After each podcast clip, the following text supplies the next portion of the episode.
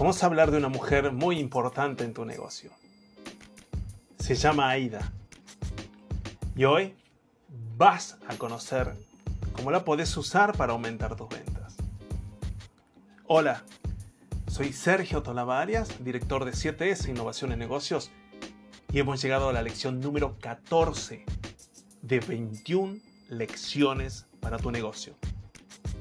Nuestro objetivo es que tengas prosperidad, generar más ventas, aprovechar las oportunidades para generar nuevos negocios y finalmente posicionar tu marca, tu emprendimiento, tu empresa. No hay nada mejor que tener un negocio propio, pero no hay nada peor que no saberlo manejar. Por eso estamos aquí, para ayudarte. El objetivo final es que tengas más herramientas para poder cumplir tus sueños. Y hoy te voy a hablar, como te decía, de una mujer que nos vuelve locos. Sí, se llama Aida, pero no es la que estás pensando. Aida básicamente es un modelo que nació en 1898. Fue creado por Elías Elmo Lewis. Esta persona fue uno de los pioneros en el rubro agencias de publicidad. Y Lewis creó algo que se llamó en su momento el método AIDA y que después evolucionó a lo que conocemos hoy como los famosos embudos de ventas. El método nació porque Luis dijo, mira, para poder vender más, lo hice para mis clientes en mi agencia de publicidad, necesitas en tu empresa atraer la atención, mantener el interés, crear el deseo y posteriormente agregó tomar acción. Y dijo, todas las piezas promocionales que vamos a partir desde ahora deben tener este ingrediente. El método AIDA. Atraer la atención, mantener el interés, crear el deseo y tomar acción. A, I, D, A. Y ese método, aquí, en nuestra consultora, lo usamos siempre. Lo usamos en los correos electrónicos que te mandamos, en, los videos que realizo, en nuestras publicaciones en distintas redes sociales, las piezas de ventas en métodos o medios tradicionales como diarios, radios, televisión. Es exactamente una misma fórmula desarrollada. Claro, hay psicologías diferentes para cada una, porque estamos hablando de distintas formas de vender, como una webinar, un posteo en Instagram, un artículo en LinkedIn, un mail, etcétera, etcétera. Cada uno tiene su propia psicología, pero en el fondo está basada en estas cuatro letras. Atención, interés, deseo y acción sin quererlo prácticamente, Luis creó lo que llamamos ahora hoy en día los embudos. En su época embudos de compra, hoy embudos de venta. ¿Qué es un embudo de venta? Es lo que nosotros conocemos como el viaje del cliente. Es la ilustración del viaje en sí del cliente con tu marca. En una de las lecciones pasadas te hablé, por ejemplo, de McDonald's. El cliente llega porque tiene hambre. Lo atraemos con publicidad. Sí, llega, mira el menú y empieza su viaje. Tiene hambre, encuentra soluciones y a la solución empezamos desde la marca a agregarle más y más productos. En ese viaje el cliente va creciendo y va aumentando su nivel de consumo. Puede ir para arriba, puede ir para abajo, pero al final la cuenta es más alta. Entonces, el objetivo básicamente es que la gente compre un producto. Que podamos escalarlos a mayor ventas y así pueda ir en ese viaje el cliente comprando más productos nuestros.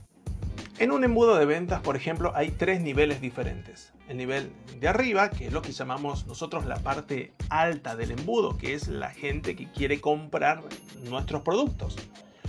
Por lo general son productos de bajo precio. En un embudo de ventas, por ejemplo, hay tres niveles diferentes. El nivel de arriba, que es lo que llamamos la parte alta del embudo, es donde allí mucha gente quiere comprar nuestros productos. Son productos de bajo precio. Y cuando llegan luego a la parte media, ya se encuentran con productos de mayor precio. Y finalmente, después, en la parte baja del embudo, allí los esperan los productos de mayor precio. Digamos que sería nuestro objetivo meter más gente que luego vaya pasando por el embudo y tengan una atracción en un primer momento con algo gratuito, luego algo de bajo precio y así irlo llevando, que vayan escalando dentro del embudo, vayan comprando otros productos e ir haciendo crecer nuestra facturación y finalmente la rentabilidad del negocio. Antiguamente estos embudos, como cualquier embudo, era muy ancha la parte de arriba, muy pequeña la parte de abajo. O sea que arriba había muchísimos clientes y abajo muy pocos. Pero gracias a la entrada de Internet empezamos a ver que nosotros podríamos nutrir a los prospectos o potenciales clientes para eh, ensanchar el embudo, que se pareciera realmente más como un acueducto, es decir, ir nutriendo el prospecto durante el paso en el embudo y que la parte finalmente de abajo sea más ancha por tener mayor número de ventas. Así que lo importante de agrandar el embudo está en nutrir el prospecto o potencial cliente con información, incluso con mayores productos, con servicios, etc. Para que pueda aumentarse el valor de la venta y realmente se encuentre con unas estructuras de propuestas muy atractivas. La verdad que podemos invertir en adquirir un cliente, pero no podemos pensar en perder la oportunidad de adquirir una relación. Hay un vínculo fuertísimo entre el retorno de la inversión, la ganancia del negocio y la experiencia de viaje del cliente en nuestra marca. A ver, me hago entender. Antes nosotros teníamos que invertir en un cliente y tratar de sacar de él el valor del cliente en venta. La primera venta porque nos había costado atraerlo. Ahora, nosotros podemos incluso perder dinero en la primera venta y poder ganar las ventas posteriores de forma automática o durante el proceso. Cuando digo durante el proceso es que un cliente puede durar con vos más tiempo. Es ganar minutos. Este concepto realmente revolucionó la ecuación comercial. Es decir, que el, negocio que invierte más en adquirir un cliente es el que se queda con el cliente. Y aquí viene el concepto que te iba a comentar. Es del valor de vida de tu cliente. En inglés se llama lifetime value. El valor de vida del cliente. Antes no usábamos ese concepto. Eh, este concepto es clave porque ya no nos preocupa necesariamente venderle algo de enorme valor en el primer contacto. Antes hacíamos una venta y no nos preocupábamos más. Hoy, como bien lo sabes, en mis cursos o en mi acompañamiento por consultorías o asesorías personalizadas es que debemos tener mucha preocupación por retener, repetir y escalar la experiencia del cliente. ¿Por qué? ¿A qué te referís, Sergio? Bien, cuando logras hacer esto, lo que está pasando es que tu cliente se puede quedar contigo meses, tres, cuatro o seis meses, un año, dos años, y al final cuando haces la cuenta del promedio de tiempo que tu cliente está contigo y del valor que factura, podés saber que un cliente te deja X dinero y ese dinero es mucho más que una sola venta. A ver si me hago entender. Cuando la gente compra y sigue comprando, porque lo que hemos visto es que hay que venderle más etcétera, etcétera, repetir, retener y escalar, es allí cuando la gente te compra mucho más. Y allí se mide este valor de vida del cliente. Esto en cualquier negocio existe. El cliente viene, me compra, a los dos meses vuelve y me compra de vuelta, a los cuatro meses vuelve y vuelve a comprar a los ocho meses retorna y me compra. En el año, este cliente me ha comprado tanto dinero que es muy diferente a una primera y única compra. Y cuando ya sabes vos que es un promedio del cliente en términos de venta y facturación, allí comienza una ecuación muy simple de tiempo y factura.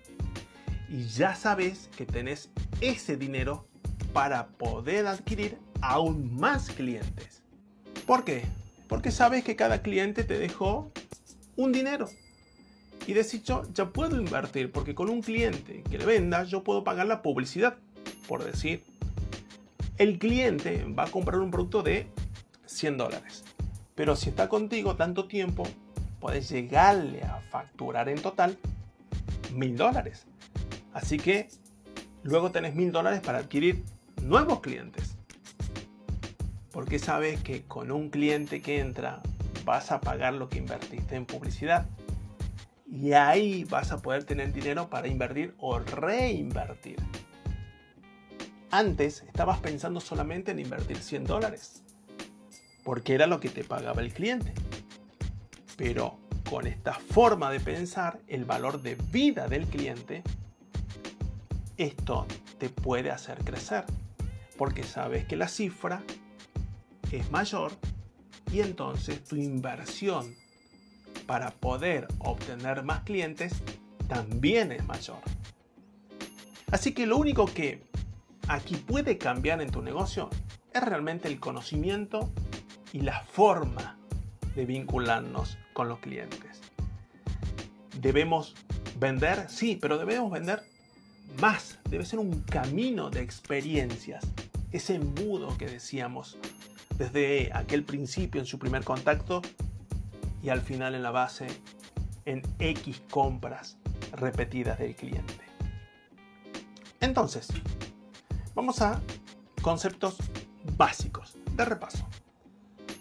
Hay que generar ideas que puedas implementar, que pueda hacer a tu negocio disparar. Sí, pero tengamos muy en cuenta esta parte.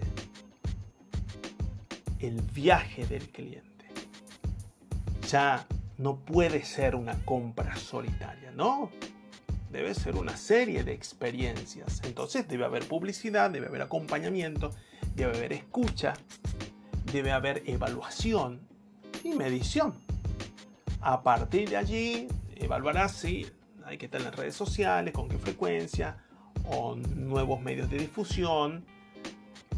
En síntesis, cómo poder rentabilizar el viaje del cliente y que cada vez sea diferente, sea mayor.